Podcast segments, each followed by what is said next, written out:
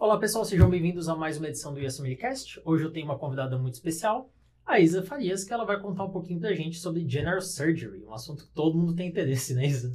Sim, todo mundo quer saber. Não tem tanta informação assim, eu acho, na internet, comparado com é, medicine É. ou outras especialidades, né? E conta um pouquinho pra Isa, gente. Só pra começar, eh, eu, eu gosto de perguntar assim, o que que te levou a vir pros Estados Unidos? Como é que foi essa decisão?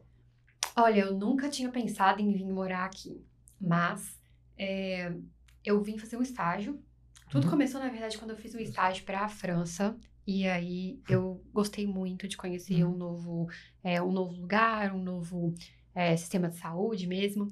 E assim que eu terminei meu tempo lá, eu falei, pô, agora eu quero conhecer outros países, outros sistemas de saúde, ver como que é em outros lugares. E aí, como eu me apaixonei pelo transplante, quando eu tava lá na França, eu fui pesquisar outros países que eram grandes em transplante e vi que os Estados Unidos era o maior.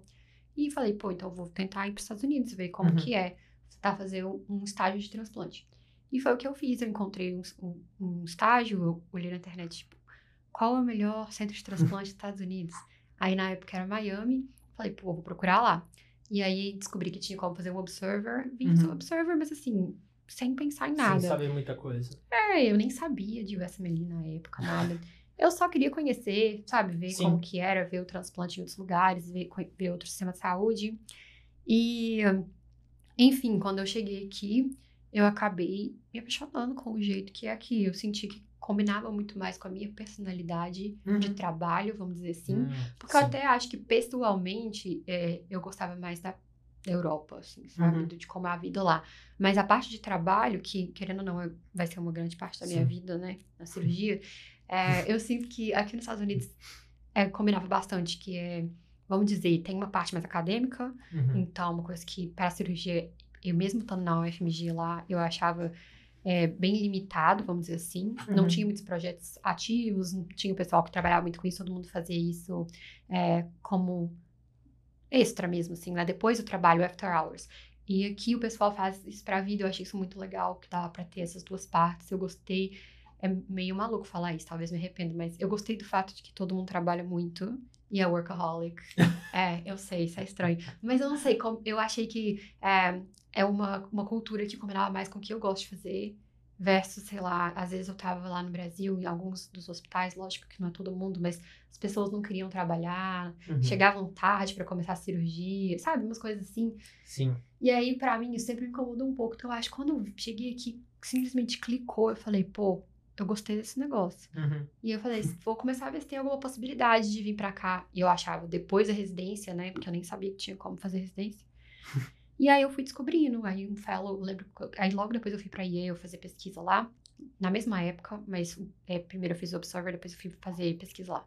E aí um fellow de, de fígado, acho que ele é de gastro, na verdade. Mas estava fazendo um fellowship na parte de fígado, sentou comigo, me contou, ele era IMD, me Uhum. contou como que ele fez, quais eram as provas, o que que tinha que fazer. Foi a primeira vez que eu ouvi falar de USMLE. Sim. Foi em que semestre isso da faculdade? Cara, isso foi, foi em 2018. Então, eu diria que, tem, que foi provavelmente no sétimo período, oitavo período, alguma coisa assim. Uhum. E aí, eu tenho que parar pra fazer as contas, mas foi mais ou menos nessa época. Sim. Foi antes do internato, com certeza.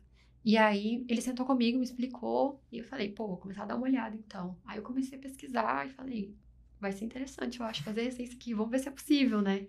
Então, foi mais ou menos assim, eu não escolhi é, porque já que tinha um sonho de vir para os Estados Unidos, Uhum. sabe? Eu realmente tive que experimentar para saber que era uma coisa que eu gostaria. Sim. E realmente eu acho que para mim fez todo sentido com a minha personalidade, com as coisas que eu almejo para minha vida, sabe, Uhum. profissional. É, e tem um outro fator que é no Brasil é, cirurgia de transplante é um pouco mais limitada. Tem alguns Uhum. lugares que tem muito volume, sabe? E, Sim. por exemplo, em BH, é, na época que eu tava lá, pelo menos, né? Porque isso pode ter mudado, no HC fazia 12, pla- do- 12 a 20 é, transplantes por ano. Por ano? Por Eu ano. achei que ia falar por dia. Não, por ano. Aí eu ia falar, por dia não é pouco. Pois é. E aí, pois é, por dia. Aqui eles fazem isso por dia. É, eu-? Deve- num grande centro, né? Sim. E aí, no médio centro, eles fazem tipo 80, 90 por ano. E então, pra mim, o que, que algumas pessoas que trabalhavam com isso fala- falaram, pô, se você for querer tra trabalhar com transplante mesmo, ou você vai ter que se mudar para Paraná ou para São Paulo, Uhum. ou então você vai tra- trabalhar com transplante e com outra coisa. E aí um dos meus grandes mentores falou assim, que eu mais faço é colestectomia, e eu faço como se fosse transplante por hobby, porque tem Sim. um por mês, ou dois por mês. E aí eu fiquei, pô, não vou fazer todo o treinamento de uma coisa que Vai eu fazer um por amo. mês, né? É, pra ficar fazendo colestectomia. Se for Uhum. pra ser cirurgião geral, vou ser cirurgião geral. Se for pra ser cirurgião de transplante, já tem que começar a pensar onde que vai ser. Então, eu acho que chegar aqui, e aí realmente, eu fui no maior centro de transplantes dos Estados Unidos. É, eu saía de um transplante e entrava em outro. Aí eu Quantos entrava que no eles fazem avião. lá por, por dia ou por ano? Cara, eu não sei qual que é o número de agora, mas eu acho que eles fazem uns 300 por ano. Tá. Então é quase um por dia. Aí tem Sim. dia que tem dois, três, tem Uhum. dia que tem só um, só que lá são vários órgãos também. Então é 300 de Sim. fígado, entendeu? Então, entendi. Por entendi. exemplo, você saía de um, de um transplante de fígado e tava tendo um de coração do lado. Aí você ia ali no de coração, aí de repente já tem um multivisceral, que Aham, praticamente lugar nenhum faz lá, eles fazem uns 30 por ano. sim. Aí você. Aí tinha um fly out pra você ir buscar os, os órgãos. Aí eu pegava, eu entrava no avião, no jatinho, viajava com comida, eles sempre trazem comida, tipo, Aham. muito legal. Falei, pô, se eu quero fazer transplante, tem que ser num, Sim. grande, num grande centro. Falei, ah, Estados Unidos vai ser provavelmente o melhor lugar. Eu, eu sei que aqui em Houston, talvez saiba melhor disso, mas pelo que eu lembro é que foi o primeiro local que eles fizeram três órgãos ah, juntos na primeira vez. Eu não sei dizer, mas é bem possível. Sempre Uhum. tem. Transplante é um- uma área muito nova, querendo Sim. ou não, né? Assim, o primeiro transplante de fígado, acho que foi em 1967 ou 68. Então, faz menos de 100 Sim. anos, é muito pouco. Então, sempre tem algum recorde sendo. É, é, eu acho É. que foi aqui o de três órgãos, assim. Sempre tem E, algum e aqui transplante cardíaco foi muito grande porque tinha alguns cardiologistas que eram gigantes aqui. Sim, sim, isso eu já ouvi falar, com certeza. É, então, acho que é, é- é bem legal. Houston tem um dos maiores centros do, É. do país. Não é o maior, mas eu, eu não sei qual que é o hospital, talvez seja o Methodist. Mas eles têm um- alguns dos maiores centros do, do país, sabe? É, eu sei que o Método faz bastante transplante. Eu não sei se é um dos maiores centros do país, mas eles fazem bastante. Pois é. Então, isso também é legal, porque você não precisa estar também no maior centro, no mais, no mais cheio. Tem várias opções, sabe? Vários lugares. E mesmo os Sim. centros médios, às vezes são mais acadêmicos e tem menos volume, ainda assim é, tem bastante transplante, Ainda assim é sabe? bem mais que no Brasil. Exato. né? É, então, Sim. isso pra mim, eu gosto dessa parte, sabe? Sim. Então fez todo sentido. E, e como é que foi depois que tu tomou essa decisão, depois que tu tava lá em Yale, tal, que tu entendeu as provas, como é que foi pra te começar a estudar esse início? É sempre difícil, né? Step one. Com certeza. Pois é, então eu voltei com essa ideia na cabeça, já meio que defi- definida, assim, quero tentar, vou pesquisar mais sobre isso. E eu provavelmente gastei os próximos seis meses Uhum. Pesquisando. Não sei se eu deveria ter feito isso, mas como era uma grande mudança, eu realmente queria. é, Eu realmente queria estar preparada e ter certeza, até porque se eu fosse falar isso com os meus pais, Uhum. né? Na época eu já namorava também, então eu teria que conversar isso com o Cláudio, meu marido. E aí eu queria saber tudo pra eu já falar. E eu sempre sou uma pessoa. é, eu gosto muito de me preparar. Então eu nunca chego com uma ideia e só solto a ideia. Eu gosto de já Uhum. saber todas as partes que pode dar errado, como que eu vou contornar tudo. Sim. Entendeu? Tem um É o plano. plano B, né? Exato. E aí eu virei, pra, quando eu fui contar, eu já, já sabia tudo sobre o processo, assim, sabe? Expert. Já dava até pra abrir um curso. Brincadeira. Mas, é, bom, aí, é, então eu comecei a pesquisar, eu comecei a ler, aí eu baixei os livros pra ter uma noção de que que era. Uhum. É, comecei a ver muito vídeo no YouTube, na época não tinha muita informação. Tinha o grupo, né, do Facebook, eu devorei aquele grupo, li tudo, todos os relatos, todas as histórias, tudo. Só para questões legais, a Isa somente baixou livros ah, de gratuitos sem direitos autorais. Claro, comprei, eu comprei os livros também. A verdade, eu comprei, eu comprei o meu, meu livro do Step One provavelmente quase um ano antes de começar a estudar. O que não foi uma boa ideia, melhor comprar assim que vai começar. Sim. Mas eu tava tão animada que eu comprei, porque eu queria ter o livro na minha frente, assim, sabe? É. Mas daí eu lembro que eu é, tava vendo os materiais, vendo as coisas, então eu li bastante naquela época. Quase não tinha nada no YouTube. O que eu encontrei no YouTube era, às Uhum. vezes, eram canais em inglês que contavam um pouco da história. Não tinha nada, não tinha ninguém no Instagram. Sim. É, não tinha ninguém no Instagram naquela época que fazia conteúdo assim, nem outras redes, tipo TikTok e tal. É, mas eu simplesmente peguei e li tudo. Sim. Deu muito trabalho, É, eu sabe? Eu acho que hoje em dia com... com Foi dessa forma também que eu aprendi, né? Foi... Sim, exato. É, hoje em dia com os cursos eu acho que facilita muito, porque você já, já tem a, a informação né? mastigada Sim, e de qualidade, né? sim. Então, porque que acontece? Muitas vezes eu tava lendo os relatos, E aí todo mundo sempre falava, eu fiz isso aqui, mas eu fiz errado. Aham. Eu não, eu não refa- tipo, refaria isso. E aí, pelo menos agora, a gente. eu Acho que hoje em dia a gente já tem uma informação suficiente pra saber o que. Receita que de bolo exato, né? como que deve fazer. Principalmente pra gente agir. Sim. Porque os vídeos que eu, que eu vi na época eram tudo pra americano.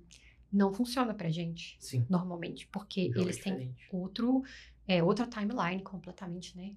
Uhum. Então, mas foi mais ou menos assim. Aí eu comecei, fiquei um tempão, quase de seis meses a um ano, só me preparando e compreendendo o que que eu ia fazer, como eu ia fazer isso. Sim.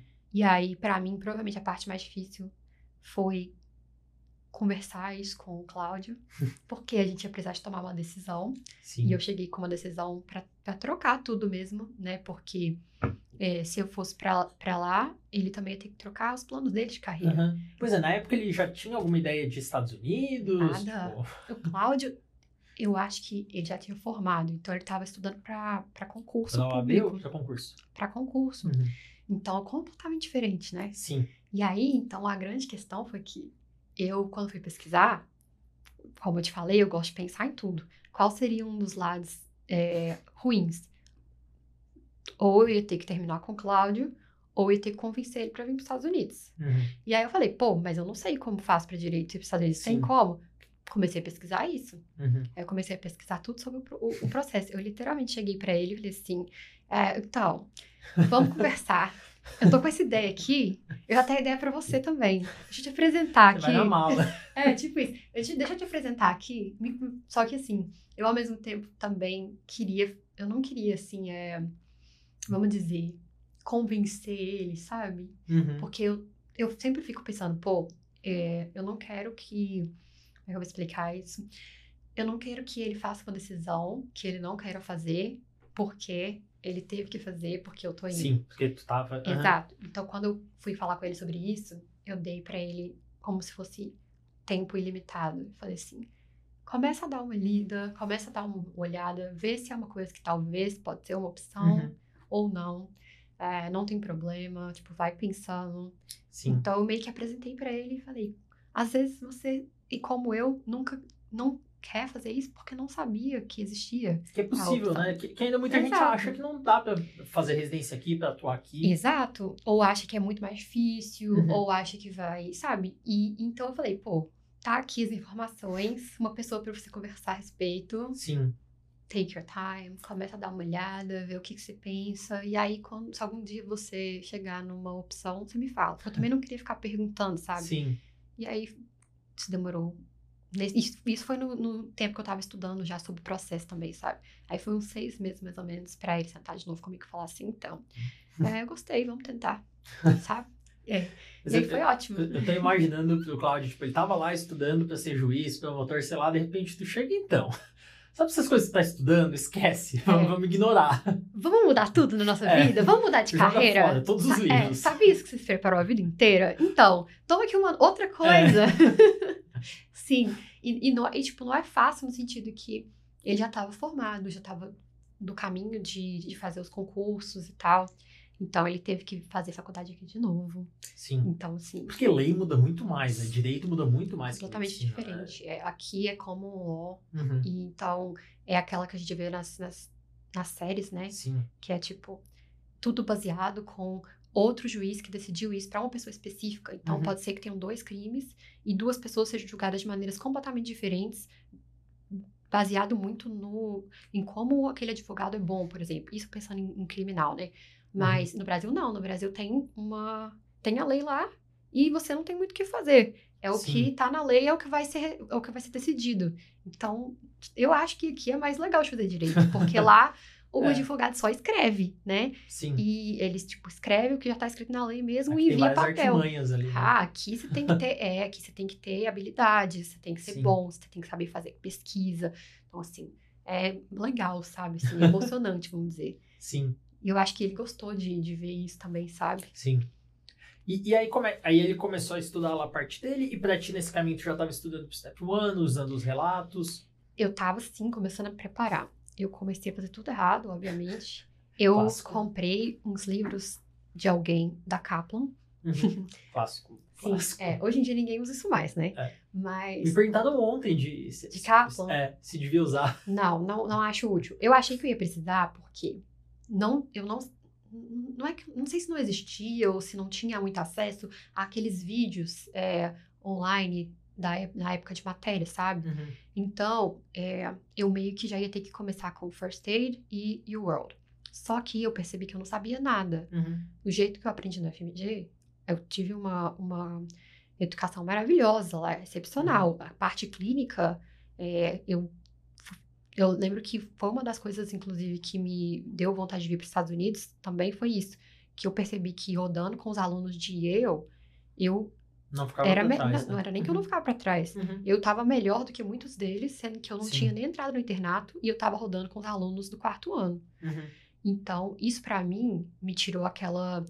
é, não é síndrome do impostor, mas sabe aquela sensação de que a gente tem, assim, de que os Estados Unidos tudo é melhor? Aham. Pois é. E aí eu falei, pô, não é, eu não tô tão mal assim, não. e aí eu acho que isso me mostrou, assim, que. Primeiro, me mostrou que a minha educação no Brasil foi muito boa, Uhum.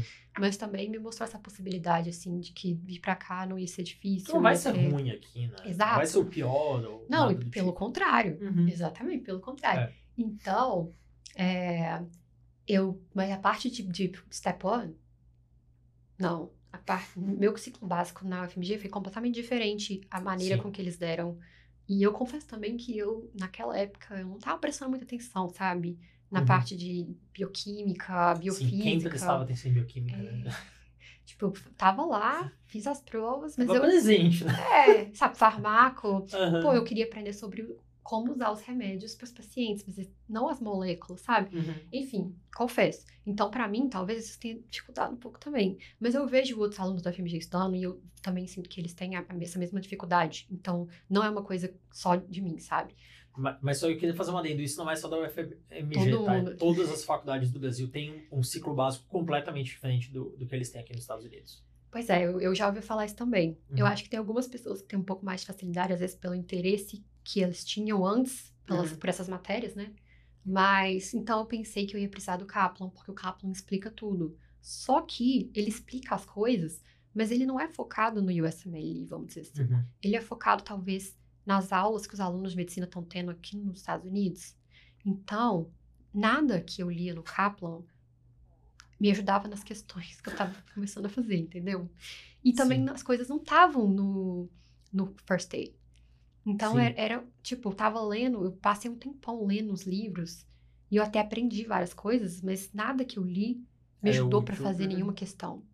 Pois é, e quando eu comecei para fazer as questões do U-World, eu acho que eu também cometi um erro que era, eu realmente precisava de, de ter tido uma base melhor. Uhum. Só que eu tava tentando criar essa base no material errado.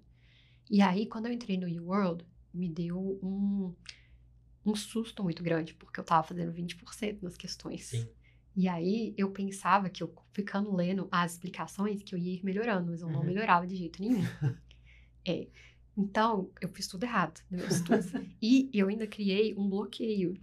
Tipo, que é, eu comecei a ter medo de abrir o U-World, Aham. sabe? E aí, certo às vezes, pânico ali, né? Uma Exato. expectativa. E às vezes eu sabia as respostas, mas eu marcava outra coisa. Uhum. Não sei por que eu trocava as respostas. Eu nunca fui assim, sabe?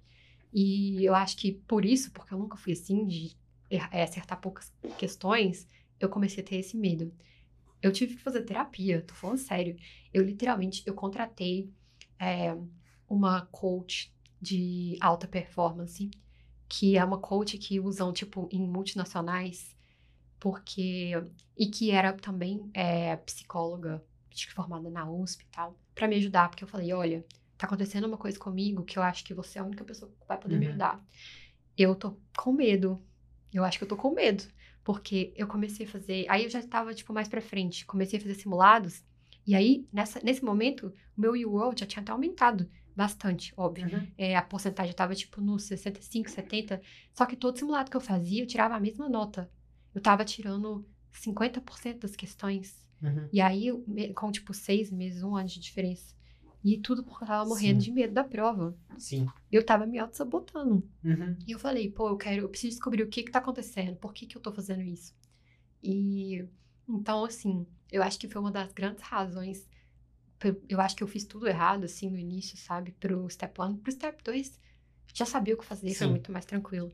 Mas me ajudou, tá? Essa, essa, essa não, não estou brincando. Eu fiz tipo, duas semanas de dessas sessões e era legal porque era uma mistura de sessões de psicologia com alguns exercícios de coach, mas a parte boa do coach, sabe? Uhum. Não a parte. Aquelas É. firulas, né? Não, não era coach de Instagram. Aham. E aí, é, era uma pessoa, tipo, formada na área e tal.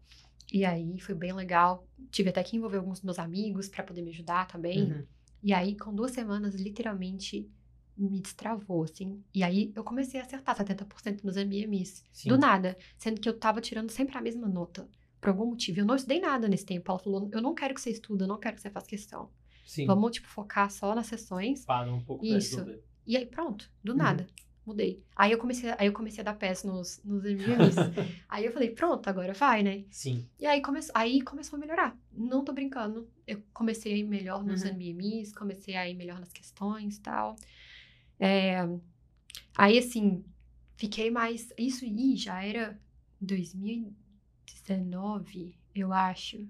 Não, mentira, já era. Era no final de 2019, então eu já fiquei um tempão meio que travada, tentando chegar nas questões e não sabia o que estava acontecendo, até que eu finalmente tive essa ideia de buscar uma ajuda, porque também essa ideia não veio na minha cabeça antes. Uhum. E aí eu fiz isso, e aí depois eu estudei mais, provavelmente uns, uns quatro meses direto, até eu ter certeza, assim, que eu ia fazer a prova. Uhum. Na época que eu fiz a prova também tinha nota, né? Não era Sim. pass and fail. É. Então, pois é, que senão eu poderia ter feito a prova antes, né? Aham. Sim. Assim que eu tivesse mais tempo. passado do PES. É. Mas aí eu queria, tipo, trabalhar um pouco mais pra tentar tirar uma nota melhor. Sim. Gente, só fazer uma, uma propaganda aqui, mas ah, assistam a imersão que eu lanço de tempos em tempos, porque eu falo exatamente isso sobre como estudar pro Step 1 e economiza tem, assim, meses que você fica patinando, né? Eu também fiquei patinando meses no começo. Nossa, com certeza. Eu sinto que se eu tivesse tido um direcionamento melhor, eu poderia ter feito essa prova com seis meses de estudo intenso facilmente. Mas, ao mesmo tempo, também, pra quem estiver ouvindo, se você precisar de mais tempo, não se sinta mal, porque eu precisei de muito tempo. é. E, e é assim mesmo, às vezes precisa. Às vezes, ah, já pro Step 2, eu, eu estudei dois meses só, e nem foi intenso. Mas, então eu acho que vai de cada um, vai de cada parte. Eu realmente eu não tenho Uhum. vergonha de dizer que eu fiquei muito tempo estudando pro Step 1, que eu tive muita dificuldade. Normal. Mas é bom também pensar nisso, que às vezes a sua dificuldade pode ser mista. Pode ser uma dificuldade no conteúdo, mas pode ser uma dificuldade de você fazer Uhum. a prova. E assim, Sim. rolava uma pressão muito grande de que sua nota de Step 1 era definidora, né? E ainda mais pra cirurgia, me falaram várias vezes, se você não tirar 250 no Step 1, você não vai dar match. Mentira! Muito lo- longe disso, longe disso. Gente, nota não é tudo. Não eu, é eu falo tudo. isso muito e não é tudo. Nota não é tudo. Pode ajudar. Uhum. Eu não vou falar que ajuda, porque eu conheço, infelizmente, várias pessoas incríveis com notas muito altas, a mais que 250, que não deram match em cirurgia. Sim. Gente que merecia, gente que tinha várias coisas no currículo, gente muito boa de serviço e a, a nota não foi suficiente. Uhum. Digo, a nota foi suficiente em, em valores, mas não para, para o match. Ou seja, tem vários fatores. Eu acho que isso também é uma coisa muito importante de saber que, é, pelo menos eu ouvia muito isso de engessado antes, assim, tipo, tem que tirar a tal nota, tem que fazer Sim. tudo perfeito. Não é assim. Não é assim de jeito nenhum. Ajuda, Uhum. mas é, isso pra mim talvez foi uma coisa que ajudou muito também, assim, sabe? De ver que não era desse jeito especificamente, que dava pra pra ter uns deslizes, que dava pra ter red flags, dava pra ter algumas Uhum. coisas, não precisava de uma trajetória perfeita. Sim. E, e me tira uma dúvida, eu, eu lembro que na época, acredito, tu já estava calculando de fazer um research fellow, né? Porque os clerks deram errado. Por causa do Covid, né? Isso, é, assim, na verdade, ahn, eu já eu queria fazer um research fellow, eu não queria entrar direto, Uhum. mas foi por uma série de fatores. É, eu diria que eu precisava, eu pensava que para eu ir para um hospital bom e acadêmico, que é o que eu queria fazer, eu precisava de fazer um research fellowship. E eu gosto de pesquisa, então para mim fazia Uhum. sentido essa timeline. E aí eu apliquei para um programa. Eu apliquei para o PGSSI, eu apliquei em 2019, não tinha feito Step 1 ainda, nem nada. E o resultado saiu em 2020. E a minha timeline era que eu ia começar a fazer é, um programa assim que eu formasse, que ia Uhum. ser no meio de 2020. Então eu ia fazer um ano no PGSSI e já ia aplicar em 2020 mesmo. Esse era o meu plano original. É, e aí o que aconteceu, então, na verdade, eu apliquei para os meus clerks e eles- esses meus clerks, eles iam ser também no início de 2020. Uhum. Então eu já tinha sido aceito no PGSSI, provavelmente umas duas semanas antes do, do Covid começar. Sim. E aí foi tudo cancelado. Então, na verdade, daí mais uma coisa também, né? Pô, eu dei match em cirurgia categórico num ótimo hospital acadêmico, eu não fiz nenhum clerk. e eu ia fazer. Sim. Mas, Isso é muito Acontece. importante pra quem tá ouvindo, gente. Clerk é melhor que Observer, mas é possível dar match só com Observer. ah, só com pesquisa, né? Não, não precisa ter Clerk necessariamente pra dar match. se eu pudesse voltar, não tivesse Covid e eu pudesse escolher fazer o clerk ou não, eu, fa- eu escolheria fazer com certeza, por Sim. vários motivos. É, eu acho que poderia ter dado- me dado mais opções de Uhum. lugares, com certeza, mais entrevistas. Mais tranquilidade. Com certeza. E também ganhar, ganhar habilidades também, Uhum. sabe? Eu acabei fazendo uns outros estágios, depois eu, eu comento isso mais pra frente, mas é, não foram clerks. Então, eu gostaria muito de ter feito, mas às vezes também acontece na nossa vida.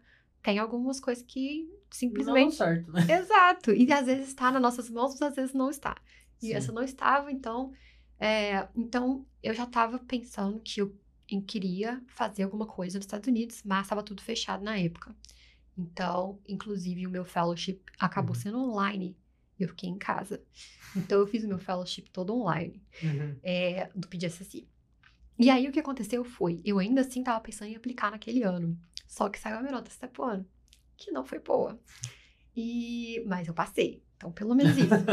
Só que quando eu vi a nota, aí o que acontece? É, eu acho também que, ainda que tenha me ajudado a ir bem nos, e melhorar os meus NBMs e tal, eu tive, minha nota caiu 25 pontos ou 30 pontos de todos os meus, de todos os meus. Simulados. É, simulados. Aham. Eu acho que no dia da prova, aquela, aquela Isabela com medo voltou, sabe? Sim. Acontece, pode acontecer com qualquer um, e, enfim, é, o que aconteceu comigo foi que eu não desesperei. Incrivelmente, por mais que esse fosse meu medo, é, eu- e ele concretizou, vamos dizer Uhum. assim, e eu ouvi tantas pessoas, infelizmente, tem umas, umas pessoas que a gente escuta que a gente não deveria escutar, é, que a gente acha que às vezes vai- vão saber muito sobre o processo, e a gente tem que ouvir dicas, conselhos com um grain of salt, né? Assim, Uhum. algumas coisas você ouve e você pensa e você fala, pô, vou incorporar outras pessoas ou outras coisas, a gente simplesmente fala, pô, essa eu vou preferir não ouvir. E aí, é, o que acontece foi, eu quando eu pensei, eu falei, ok, não vou desistir, claro, mas também não vou aplicar esse ano. E aí, o que eu fiz foi, o que, que eu posso fazer agora para melhorar a minha application? Uhum. Antes, além de estudar para Step 2 CK Sim. e tirar uma nota muito melhor, que isso era o óbvio. É, eu vi que tinha um outro fellowship que estava com inscrições abertas. Saiu a minha nota na quarta-feira, as inscrições fechavam na sexta. Uhum. Era pro IRI, que é o programa que eu fiz segundo. E aí eu fui e falei, eu vou aplicar para esse programa. Então eu, tipo, me recompus assim, né? Uhum. da choradeira. E aí eu peguei e falei, hora de escrever um personal statement. E liguei para um dos meus é, mentores e falei, olha, acabou de acontecer isso, recebi minha nota, minha nota foi tal. Eu acho que eu vou precisar de mais um ano de research fellowship. Você escreveria uma carta para mim em Uhum. dois dias? Porque não, não, não, não façam isso. Não peçam para os seus mentores escreverem cartas para vocês em dois dias. Sempre deem tempo. Mas, graças a Deus, um mentor muito bom. E ele falou, claro, escrevo, vai, vai dar certo.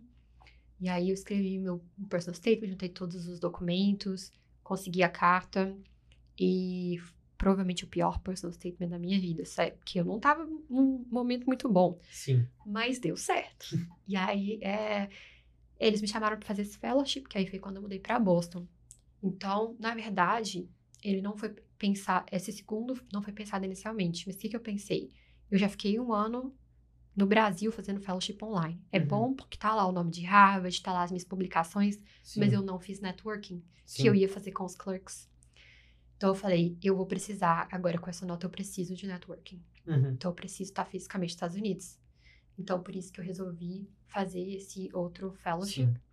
E então acabou que foi mais ou menos assim.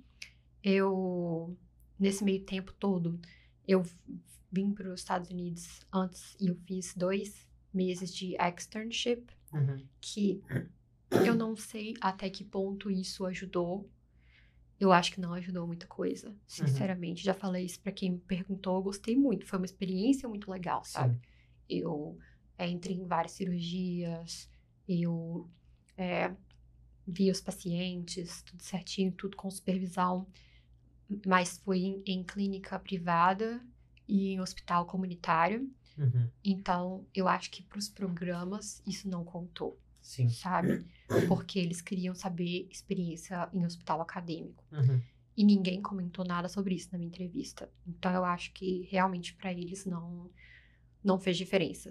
Eu, Sim. clerkships são muito melhores. E eu, eu acho que um observer num bom lugar é melhor. Inclusive, comentaram nos meus observers É? é, nas, nas entrevistas, sabe? E não falaram nada do, do externship. Eu queria fazer um ponto nisso, porque às vezes eu foco, eu vejo que as pessoas ficam extremamente presas aos conceitos, tipo, ah, então o externship é sempre melhor. Não, às vezes um observer bem feito é melhor do que outras rotations que, é- que são mais hands-on. Até mesmo, ouso dizer, do que alguns clerks. Concordo. Porque eu Concordo. tive algum- alguns amigos que rodaram em alguns lugares que pegaram cartas ruins, ou que não tinham, não rodavam com o attending, toda semana rodavam ou só com os, os residentes, ou com ge- gente diferente toda semana. Sim, Então não conseguiu criar aquela conexão, sabe? sim, Com alguém para escrever uma carta muito boa. sim. E aí, ainda que tenha feito tudo certo. E aí, isso é má sorte, às vezes. Não É, tem muito como é. você saber. É, e o que eu acho é que talvez esse clerk não tenha sido tão bom quanto se tivesse feito um observer, Uhum. mas muito bem feito, num lugar muito bom. Sim, que Talvez- tudo se alinha, né?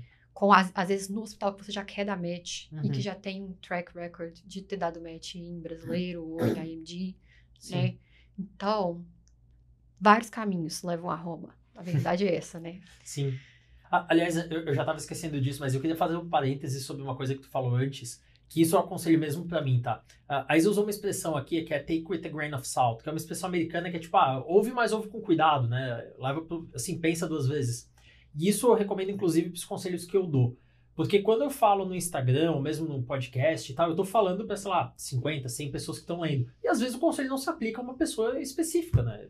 Então tem que ter um pouco de individualizado na- nas coisas. Eu adorei que você falou isso, porque eu falo isso sempre. Eu gosto de falar isso toda vez que eu falo no Instagram, porque mesmo, mesmo que eu ache que os meus conselhos vão ser bons, eles Uhum. não são pra todo mundo. Sim, sim. Cada pessoa tem suas especificidades, cada pessoa vai ter sua trajetória. E às vezes a gente acha que a gente sabe o que vai ser melhor pro outro, mas só Uhum. a pessoa sabe o que vai ser melhor pra ela. Então, é sempre bom isso, com certeza. Qualquer nunca confia em ninguém cegamente, Concordo. né? É, te- Tem uma dica que eu dou, porque todo mundo me pergunta, eu só queria aproveitar e pedir tua, tua opinião. Muita gente me pergunta se o Research Fellow é obrigatório para General Surgery categórico. Eu sempre falo que é, porque a, a maioria faz e tal. Eu, eu sei que não é na prática, né? Assim, é possível que tu demete sem. Mas para conselhos gerais, assim, mas qual que tu acha que seria a chance de dar match ou quantas pessoas tu conhece sem Research Fellow? Olha, eu acho que não é obrigatório, Uhum. mas dificulta é, completamente o seu caminho. Mas tudo depende também do que você está procurando, o tipo de programa que você quer. Uhum. E eu diria que a chance de dar match em cirurgia já é tão baixa. Infelizmente Sim. é muito baixa. Eu tinha olhado os números, eu acho que para IMGs a chance de dar match, tanto prelim quanto categórico, de todo mundo que aplicou, foi de 10%, Nossa, sabe? é bruto, É, né? eu posso estar falando o número errado, porque eu não lembro exatamente. Eu cheguei a postar isso no Instagram, mas eu. Mas é alguma coisa bem parecida com isso, sabe? Não é mais que Sim. 20, com certeza. E de acordo com o, o documento oficial que eles soltam. Uhum. E aí, se você. E assim, a maior chance é de você dar um match prelim, Uhum. que não é ruim, tem, su, tem suas, suas dificuldades extras, com certeza. Eu não sei falar sobre isso, não sou a pessoa própria para Uhum. falar sobre isso, porque eu não passei por isso. Mas é bom a pessoa saber isso também, porque com certeza é, faz diferença. Mas tem várias pessoas com Research Fellowship que não dão match. Tem Uhum. várias pessoas com Research Fellowship que só dão match prelim. E tem Sim. várias pessoas que dão match que fizeram Research Fellowship e dão match categorical. Então, assim, depende. Tem as que não fizeram essas coisas também e também dão match. Aham. Tem, a gente tem é, o Vitor, que deu match prelim na Mayo, ele não fez Research Fellowship. Uhum. Eu acho que ele ia fazer, acabou não fazendo. Ah. É, eu não sei dizer sobre os, os meninos que estavam na UTMB, mas eu acho que eles também não fizeram, não tenho certeza. Uhum. Então, assim, é possível. Por outro lado, tem outras pessoas que fizeram e conseguiram. Eu acho que Research Fellowship é muito bom. Eu Uhum. recomendaria fazer um ano, com certeza. Não acho que tem necessidade de mais de um ano, não, mas depende muito do laboratório, do lab que você tá. Eu Uhum. acho que se você tá num lugar que você fica um ano, que vão sair publicações. Então, não é um, um, um laboratório de pesquisa básica. Sim, sim. E isso dá pra você saber quando você tá aplicando. Você entra no perfil das pessoas do laboratório, quantas... ResearchGate, PubMed, ver quantas foram publicadas por ano. Se o cara tem três publicações nos últimos 10 anos, você não vai estar num lab de alta Sim. performance. Pode ser uma pessoa famosíssima, Uhum, pode ser chefe de departamento, mas você não vai ter o número, sabe? uhum. Então, procurar, eu, eu se fosse, se eu fosse procurar um research fellowship hoje, pô, tomei a decisão, quero fazer, eu ia querer algum lugar que tem alta performance e que publique bastante, no mínimo, no mínimo, ainda que não dê tempo de publicar os papers, por algum motivo, apresentar bastante trabalho, então mandar muito abstract, porque eu acho que o grande ganho do research fellowship, além de pegar os números mínimos, vamos dizer, é, que os programas gostam programas acadêmicos gostam, é, é que você conhece muita gente nos Sim. congressos. Sim. Eu consegui entrevista de vários lugares, inclusive minhas duas entrevistas categorical fazendo networking Sim. e boa parte em congresso. Então, eu acho que. E, e, e outras eh, entrevistas também por Lim. Então, eu acho que faz muito sentido pensando nisso, sabe? Se Uhum. você quer fazer com estratégia e você já vem com essa mentalidade que é eu vou tentar publicar muito ou, ou pelo menos apresentar muito. É, eu vou para conhecer pessoas, então eu vou ir para os. Mesmo que eu não vá apresentar nada, o ideal é sempre apresentar algo na, na- no congresso que você está indo. Mas vamos dizer que não vai dar tempo de mandar porque Sim. o deadline foi antes de você entrar no lab. Você vai no congresso mesmo assim, naquele ano que você está aplicando, para você Sim. conhecer o pessoal. Eu acho que essas coisas ajudam muito. E eu acho que você fazer um research fellow no lugar onde você quer ficar faz toda a diferença. Mas é bom você escolher um lugar que já tenha um track record de ter Uhum. IMDs estrangeiros, Sim, né? Eu diria isso, porque sem dúvida. eles vão te conhecer, vão saber que você é bom de serviço, e se eles gostarem de você, você tem mais chance de dar match lá. Agora, se você vai para um lugar que nunca pegou nenhum IMD, você pode estar gastando essa carta na É. manga, sabe? Eu acho que fez diferença para mim, com certeza. Ainda mais que eu tinha red flags. Então, é, me ajudou a dar match categórico. Sim. Com certeza, Sim. eu faria de novo, mas eu gosto muito também. É, e eu isso, acho né? que eu fiz bem. É, acho que eu tive uma boa estratégia, sabe? Uhum, Sim. Funcionou, né? Então, sem dúvida, boa. É, isso é verdade.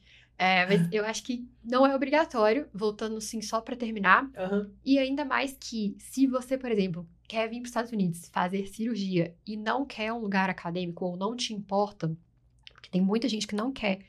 é, tem várias pessoas que eu conheço que falam: eu queria um programa que fosse só cinco anos e não sete. O programa Uhum. acadêmico dura sete anos, seu contrato é de sete anos. E você é obrigado a fazer dois anos de pesquisa. É, então, tem gente que não quer fazer dois anos de pesquisa. Sim. Tem alguns programas acadêmicos que o contrato é de cinco e você tem a opção de fazer. Mas tem programa, tem gente que não que aplica para vários programas comunitários. Eu sei que Nova York tem muito e entrevista muito IMD porque é o que queria mesmo. Então, Uhum. se a pessoa quer isso, você tem é, as suas notas, você tem algumas, é, provavelmente assim, é, experiências nos Estados Unidos, ou, ou Uhum. conhece alguém, muito mais chance de você dar um match nesse lugar. É, não precisa de fazer um research fellowship. Sim. Agora, se você quer ir para Harvard, Yale, etc., aí talvez você vai Não tem precisar como. não só de um research fellowship, mas de um research fellowship nesse lugar Uhum. por muitos anos, ser muito bom, ser, todo é, dia, ser né? melhor que os outros. É. Então, Uhum. eu acho que são coisas assim que têm que ser consideradas. Sim. Mas tu sabe que eu, eu costumo falar que o Research Fellow é obrigatório, porque normalmente quem me pergunta é quem nem começou a estudar ainda e tal. Sim. Então, se a pessoa vai desistir já pra. Porque, ah, não, eu não vou fazer Research Fellow pra cirurgia. Provavelmente é uma pessoa que não vai aguentar o tranco da cirurgia, sabe? Porque cirurgia é difícil da match, né? Que nem tu falou, os números são baixos.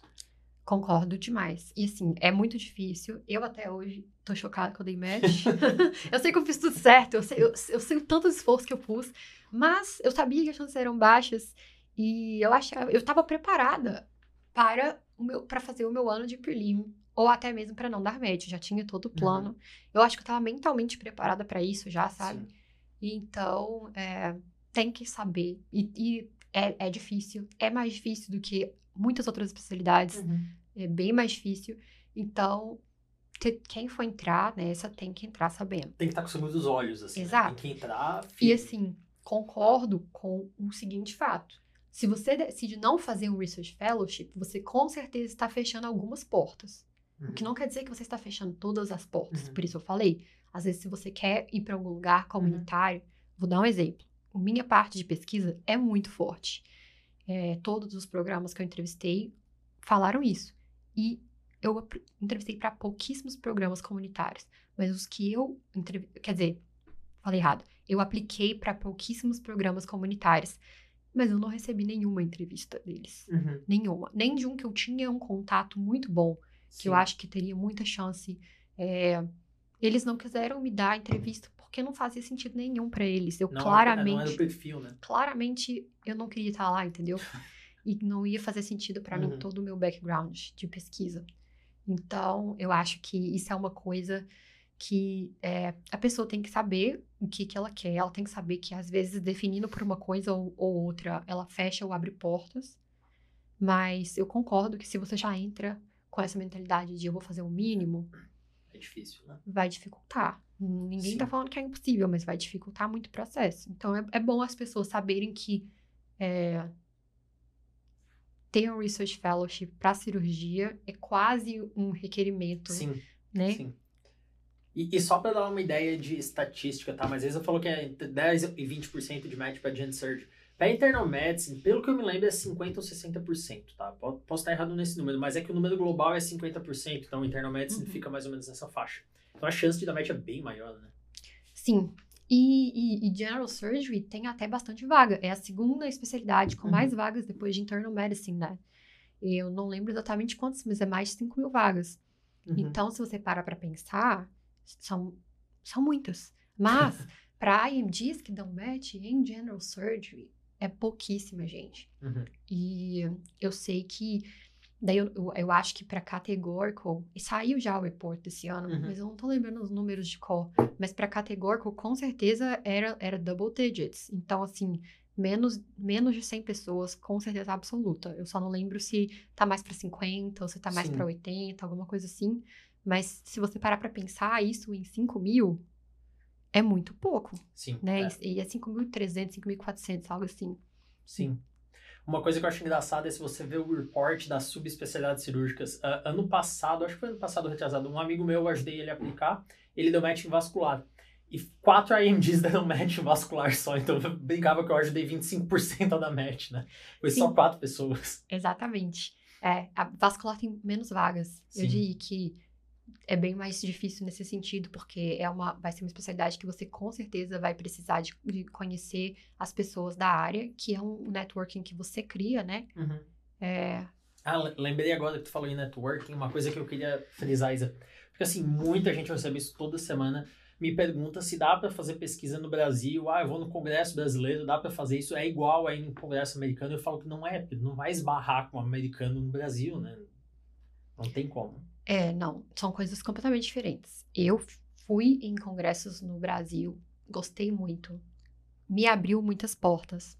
Várias pessoas que eu conheci, que me ajudaram na minha carreira, foram em situações assim, mas pensando em estratégia para match, é, não é a melhor opção. Você não precisa de gastar seu tempo para isso. Mas isso aqui, a gente está sentado falando sobre match. Sim, é, Match, exa- match, exatamente. match. Não de ensino médico, não de Isso. aprender, é match. É. né? Tipo, para mim, pro meu crescimento pessoal, para as pessoas que eu Uhum. conheci, as oportunidades que eu tive, esses Sim, congressos sim. foram incríveis, foram super importantes. Várias das coisas que eu fiz não aconteceriam se eu não tivesse ido nisso ou não tivesse feito outras coisas extracurriculares.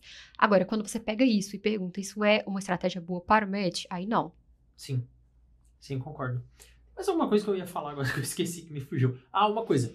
Na tua opinião, pelo menos nas pessoas que tu conhece, supondo que uma pessoa consiga match de prelim, o que que tu acha que vale mais a pena? Prelim ou Research Fellow? É, é- eu sei que é difícil dar match em prelim também, né? Não é fácil, mas assim, numa situação hipotética.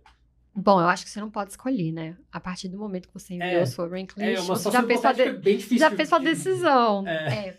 Bom, eu acho que. Vamos, vamos pensar assim. Vamos dizer que a pessoa recebeu, sei lá, só entrevista prelim, poucas, Uhum. e ainda não enviou a rank list. Isso, perfeito. Exemplo Pode bom. ser? Pode. Então ainda dá pra ainda dá pra, tipo, não Não ranquear nada. e- ranquear. é. É, vamos dizer que a pessoa pensou, nossa, as minhas opções aqui de prelim não tão boas. Uhum. O que, que eu preferia fazer? Eu acho que se fossem prelims muito. Eu vou falar o que eu faria, mas como eu já falei, eu não fui Uhum. prelim. Então, né? Take it with a lot of grains of salt. mas se fosse eu e eu não tivesse tido nenhuma entrevista que eu achei que vale a pena em programas que normalmente ficam com os prelims, quais são as, os dois, as duas métricas que eu olhei quando eu tava aplicando, né? Sobre prelim. Porque eu sabia que a maior chance pra mim ia ser prelim. Eu apliquei prelim e categorical para praticamente todos os programas. Mas eu peguei a lista do Doximity, listei, é, ranqueei cirurgia. Eu acho que a partir do 80 eu só apliquei categórico. E eu pensei assim, eu não vou para esse lugar se Pra não for categórico. Uhum. É, porque os prelims de lá não dão match em lugar nenhum. E aí são as duas coisas que tem que olhar, que é onde os prelims do lugar estão dando match, se eles estão dando match e onde. E o segundo, se o programa fica com os prelims. Sim. Porque eu, com certeza teve um ou dois programas abaixo dessa lista que o programa ficava com os prelims que eu apliquei Uhum. para prelim também. Ou que as pessoas lá davam match em outro lugar. Mas a grande maioria não. Então, é, E como é que tu descobriu essa informação aí? cara, é difícil, tá? É, tem que pesquisar, tem que perguntar. Se o programa fica com os prelims ou não, vou te contar como eu fazia, tá? Uhum. Entrava no Twitter e normalmente toda Uhum. match season Viu o histórico da pessoa. os programas postam a foto de todo mundo que deu match. Sim. Só que o programa não deixa no site. Quem foi prelim normalmente? Aham. Tipo, os prelims passados. Então, eu ia nas fotinhas de os últimos três ou quatro anos, Uhum. quando tinha. E aí eu comparava as fotos e o site. Que no site também tem os residentes. Então eu olhava, pô, essas pessoas aqui, elas continuam lá no programa? Não, não Entendi. continua ninguém. Então eles não ficam com prelims. Sim. Aí eu pegava essa pessoa e pesquisava ela no Google. Uhum. Muitas vezes a pessoa tem uma página do LinkedIn ou um Twitter Sim. e eu conseguia descobrir se essa pessoa Tava não pra no- todo mundo, Aham. mas assim, Tinha dado match em algum lugar. se deu né? match em algum lugar. O que que acontece muitas vezes, tá? E aí isso pra mim era o meu maior medo. E mesmo em programas muito grandes, tá? Então, falando de, de IVs, assim. Tem gente que, mesmo estando em programa de cirurgia prelim IV, não dá match, Uhum. tem que voltar pro país, tá? Eu pesquisei isso tudo, eu Sim. sei até quem são as pessoas, porque eu acabei pesquisando. Sim. Troca de especialidade. Tava com... Uma das pessoas que eu conversei era um PGY2 é, de uma das IVs. E eu, depois que eu fiz entrevista nela, eu fui conversar, essa pessoa falou pra mim assim: eu preciso te avisar que é, aqui não é garantido que você vai ficar. Eles até ficam, às vezes, com algumas pessoas, mas eu estou reconsiderando, eu estou aplicando esse ano para internal medicine. Uhum. É bem possível que eu não baixe a vaga e é um dos melhores programas do país. Eu acho que esse era tipo top 15. Sim. Falou, eu não vou, eu não vou achar vaga e eu a- tô aplicando para internal medicine. Eu confesso que eu não chequei se a pessoa foi para internal medicine depois disso. Entendi. Agora eu tô curiosa. Mas, mas foi o que me falaram. E eu sei que existe muita gente que troca. Teve um outro programa também que eu lembro que eu olhei, é, um dos programas que eu entrevistei também, que umas duas ou três pessoas trocaram de, de especialidade nos últimos cinco anos. E teve uma pessoa que simplesmente largou e, e abriu, tipo, um private practice de alguma coisa de feridas. É, É, isso. O One Care é a exatamente. saída clássica do. Exato. E- esse- esse- exatamente. tipo, alguma coisa meio SGN cirúrgica, fez isso, assim. por isso que eu É, já li o relato dele. é. É. Então, mas não era esse cara, tá? Então mais de uma pessoa faz isso. Sim, sim, Pois é, um caminho, assim, relativo. É, Não é comum, mas não é tão, tão raro assim. pois é, então assim, é, isso pra mim eram, eram red flags dos programas, né? E inclusive, esse programa, por exemplo, esse programa específico, durante a entrevista, falou pra gente que eles tinham 100% de match rate. E era mentira. Sim, tem que ficar ligado. E, eu tive, e aí eu descobri por que, que eles falavam isso. Como se fosse assim: ninguém ficou sem fazer nada. Match mas- rate em qualquer coisa. Mas uma pessoa. Porque eles consideram que a pessoa que largou, ah, ela não entra. Aham. A pessoa que foi pra outra, pra, mudou pra Family Medicine, é Deu 100% match, né? match rate. Pra mim, isso não é, né? Sim. Então, é Eles difícil. não falaram no que foi match, né? Exato, só não falaram o quê, né? Exatamente. Então, assim, é difícil, tem que ficar em nenhum por um mesmo, mas pra mim isso foi importante. Eu acho que foi uma das coisas que gastou muito tempo, Sim, sem dúvida. mas que valeu a pena, me fez escolher os- bem os programas, de maneira que os programas que eu recebi minhas entrevistas prelim, todos eles tinham um bom track record, mas nenhum era perfeito. Sim. Mas tinha alguns, e aí, alguns eu apliquei para uns dois programas prelim que ficavam bem abaixo na lista, mas provavelmente no 120, alguma coisa assim, mas que eles ficavam com os prelims IMGs. Uhum. Então, todo ano eles escolhiam um, o que trabalhasse melhor, o mais hardworking, Sim. e davam um match categórico dessa vorazes pessoa. ali do prelim, né? É, o pessoal aplicava de novo, tinha que refazer um ano, Sim. Que aí você, faz um ano de prelim, depois pega tudo Faz categórico. categórico de novo. Era assim que Aham. eles faziam, mas eles ficavam com essas pessoas, então eu falei, vou aplicar. E eu recebi Sim. entrevista nos dois programas. Então, é, eu acho que são coisas que tem que ficar de olho, sabe? Sim. Eu acho que essa dica que tu deu de ver o, nível, ah, o índice de match que as pessoas deram, e se elas continuaram, vendo o Twitter e tal, isso aí, cara, isso aí é brilhante, né? Isso aí é valioso, essa dica. Tipo, a dica do milhão de dólares. É, tá vendo, gente? É, sigam pra mais dicas. mas, não, mas, e, aí, voltando à sua pergunta, porque eu falei um milhão de coisas e não respondi. é, se eu tivesse só entrevistas prelim em lugares que não ficam com os IMGs, ou que o pessoal tem volta pra casa porque não deu certo, e aí eu fosse pensar, pô, será que eu faço um research fellowship? Eu Sim. acho que existe uma gigante chance de que eu fosse desistir daquela season e fazer um research fellowship, sim. Sim. Porque, e aí, eu iria fazer, como eu já falei, eu ia procurar um Research Fellowship no lugar que eu quero dar match. Então, eu acho que isso é muito importante. Sim. Não que seja obrigatório, não que você vai dar match no lugar onde você fez, mas é, tem uma chance, chance. exato, uma chance Uhum. boa de você receber pelo menos uma entrevista. Então, eu acho que fa- faria, faria sentido fazer isso. Ainda que tivesse ser um Research Fellowship não pago, Sim. porque eu sinto que uma vez que você. Eu sinto que a sua melhor vez de aplicar é o seu primeiro match. Eu- Uhum. isso é só sensação, tá? Pra cirurgia. Só sensação. Mas pelo que eu vejo das pessoas, a- a- assim que você pegou uma vaga de prelim, você já tá num caminho completamente diferente. E dificulta muito. Isso é uma das coisas que, conversando com o pessoal que é prelim, é, eu não sabia que era tão difícil assim, sabe? Eu tava Uhum. preparada, eu vim pra cá pra isso, tô na luta, mas é difícil. Então, se você consegue, se você conseguir que o seu primeiro match dê certo e seja categórico, é melhor. Sim. Mas tem gente que não dá match na primeira vez e depois dá match Depois categórico. consegue, né? Tem como, é, existe. Mas eu diria que talvez valha a pena realmente pensar, porque no momento que você entrar num prelim ruim, Complicou. vai ser muito difícil para você conseguir um segundo ano de prelim ou conseguir uma vaga categórica. Sim. Uma coisa que eu acho assustadora na cirurgia é essa questão do prelim, a existência do prelim e o fato de que tu pode fazer um segundo ano de prelim e aí tu fica preso no segundo ano, né? Eu Uhum. acho isso assustador, assim.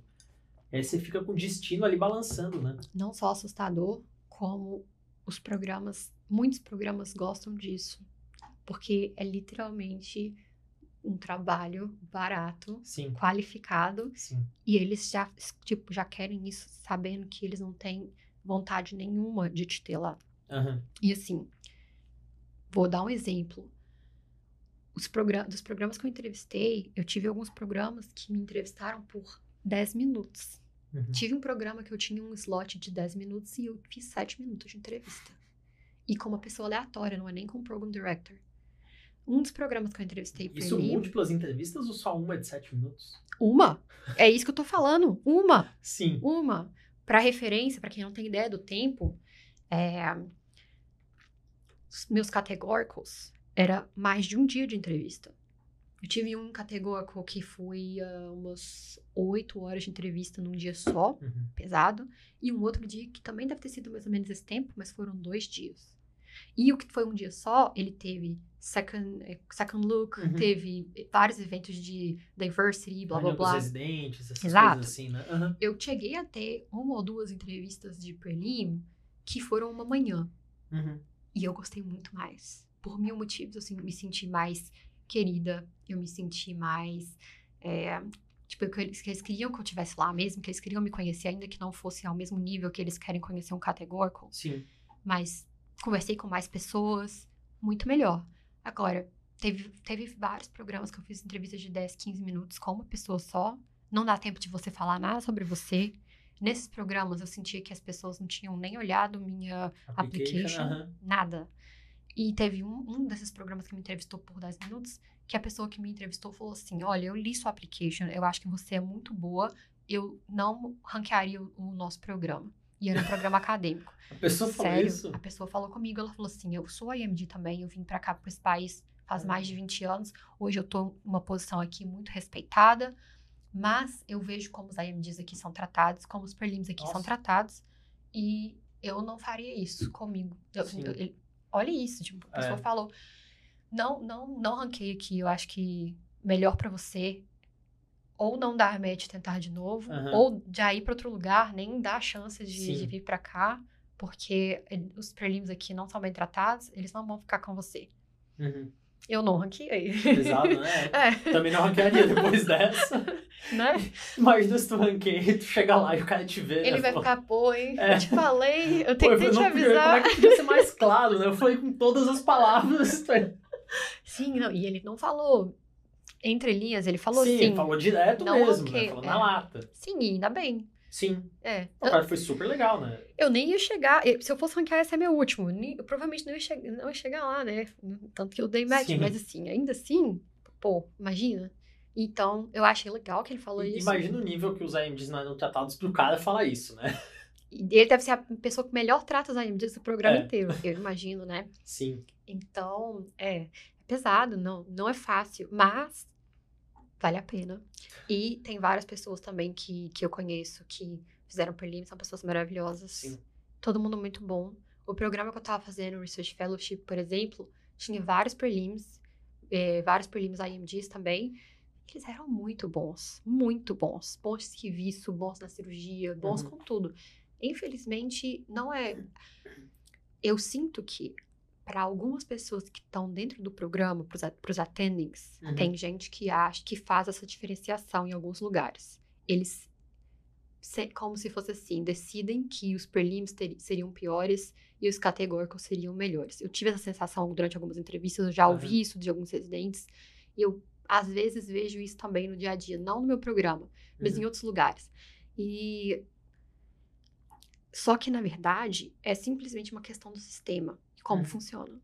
Eles não conhecem o IMG, eles querem dar uma chance, mas não se comprometer por cinco anos. Sim. Então, eu, por exemplo, onde eu tava fazendo fellowship, eu achava às vezes que alguns, alguns dos prelims eram até melhores do que alguns categóricos, sabe? E isso, assim, minha visão de fora, óbvio que eu posso estar errada, mas é, eu sentia isso. E, eu, e, assim, eu via que mesmo as pessoas da liderança reconheciam que eles eram muito bons. Sim. E que é só o jeito que, às vezes, é a política interna da instituição, sabe? Sim. E simplesmente não era o que tem como fazer, pois a instituição não aceita Uhum. é, exceções, vamos dizer. Sim. Então, o que, que eu quero dizer com isso?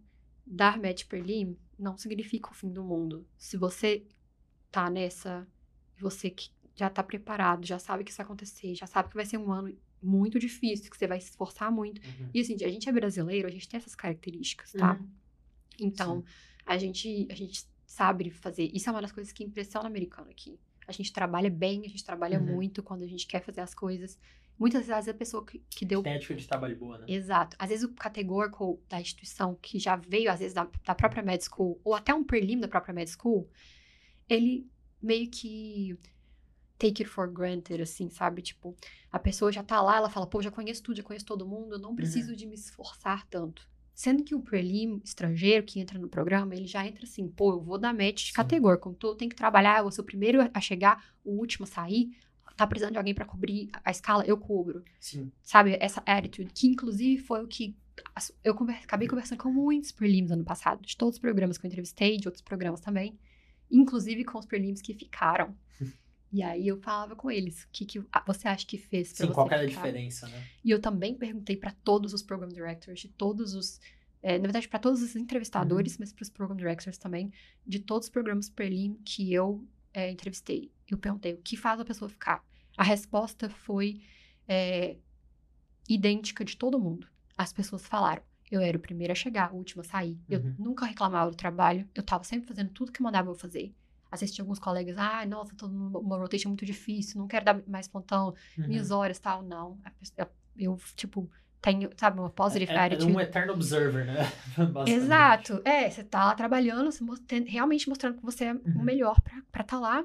E aí, algumas pessoas falaram é, do website que tentar pelo, não ter a pior nota do, da Sim. sua sala, vamos Justo. dizer assim. Não precisa ser a melhor também, Sim. manter lá no meio tá ótimo. Inclusive, muitas pessoas falaram, tinha outro prelim com nota do website muito melhor e a pessoa não conseguiu vaga. Uhum. Então, não é, é o, o, a melhor coisa, mas com certeza ajuda. Gente, só para explicar, o website é uma prova que o pessoal da cirurgia faz todo ano, tá? No geral, todo o programa, toda, uh, toda residência, toda especialidade tem uma prova anual, o nome muda de acordo com a especialidade, a do, da cirurgia é website. Isso. É só para dar esse... É, não, é. Eu esqueci, foi mal. Mas, é... É isso, e aí foi o que foi o que me falaram, assim, mas principalmente essa questão de você estar tá lá com essa positive attitude, que é, por exemplo, que a gente faz quando a gente está fazendo um clerkship, né? Uhum, Ou um sim. observer, se quer mostrar serviço, mostrar serviço. E eles falaram, isso faz toda a diferença. Então, para que se, você tem boas opções, você está preparado, eu acho que eu eu estava preparado para fazer o prelim, eu faria o prelim, com certeza. É, um ano, dois anos, quantos anos forem necessários. E porque é, é, o caminho, é o mais comum, é o que provavelmente vai acontecer com quem aplica. E é difícil. Eu tô fazendo categórico e tenho momentos que você fica, meu Deus, é, é realmente é muito difícil. Mas, e com o Perlimo, tenho certeza que tem uma, por ter uma pressão extra, Sim. é pior. Tenho Sim. certeza absoluta. Mas eu ainda acho que vale a pena. Justo. Uh, eu acho que são belíssimas palavras pra gente ir ficando por aqui. Tu tem alguma dica final, Isa, que tu gostaria de dar para quem quer fazer cirurgia aqui nos Estados Unidos? Ah, com certeza.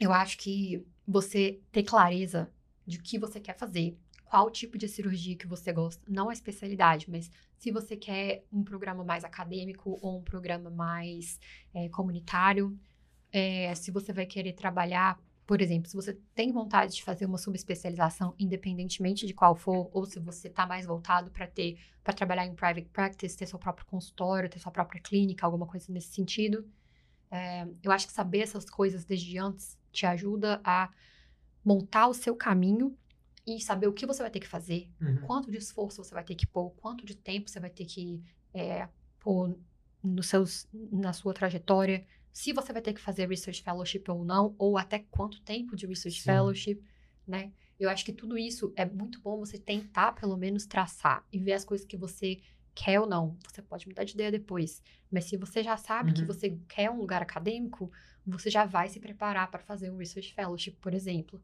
Sim. Então, e se você e porque vai ser muito mais difícil se você falar, pô, eu não quero um lugar acadêmico. E aí chega lá na hora você falar, agora eu quero. E aí uhum. você não tem nenhuma publicação, você não tem nenhuma pesquisa. Complica. Né? Exato, vai complicar, sabe?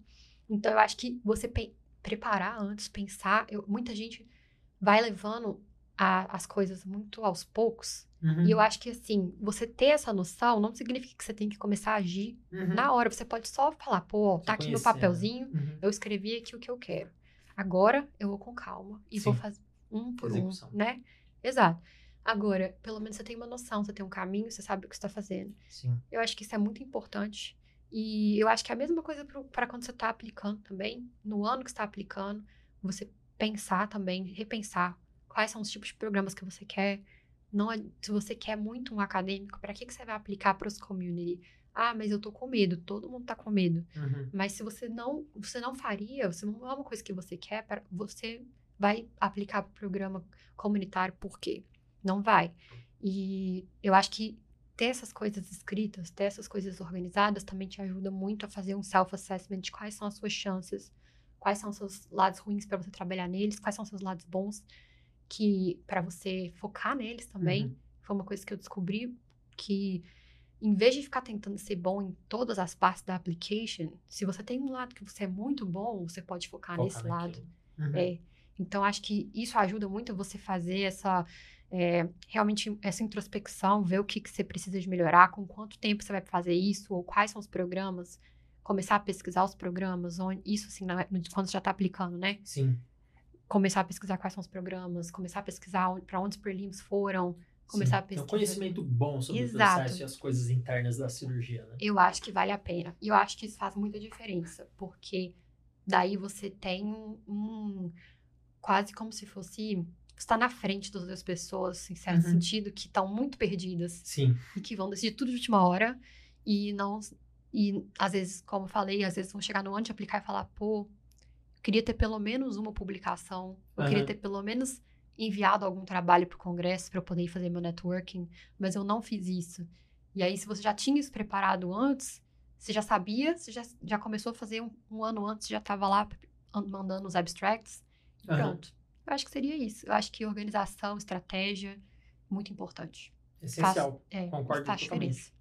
Ah, acho que a Isa finalizou com uma ótima dica. A gente vai ficando por aqui então. Obrigado pela presença de todos. Obrigado pela presença da Isa. Obrigada a vocês. Espero que vocês tenham gostado muito. É, e se quiser saber mais sobre minha rotina aqui é, nos Estados Unidos, não deixe de seguir lá no The Brazilian MD. Sim, sem dúvida. É, eu acabei não comentando porque eu acho que a maioria te conhece, né? Provavelmente, mas é sempre bom lembrar. Sim. Depois eu marco lá, faço as tags certinhas. Obrigada. Valeu, pessoal.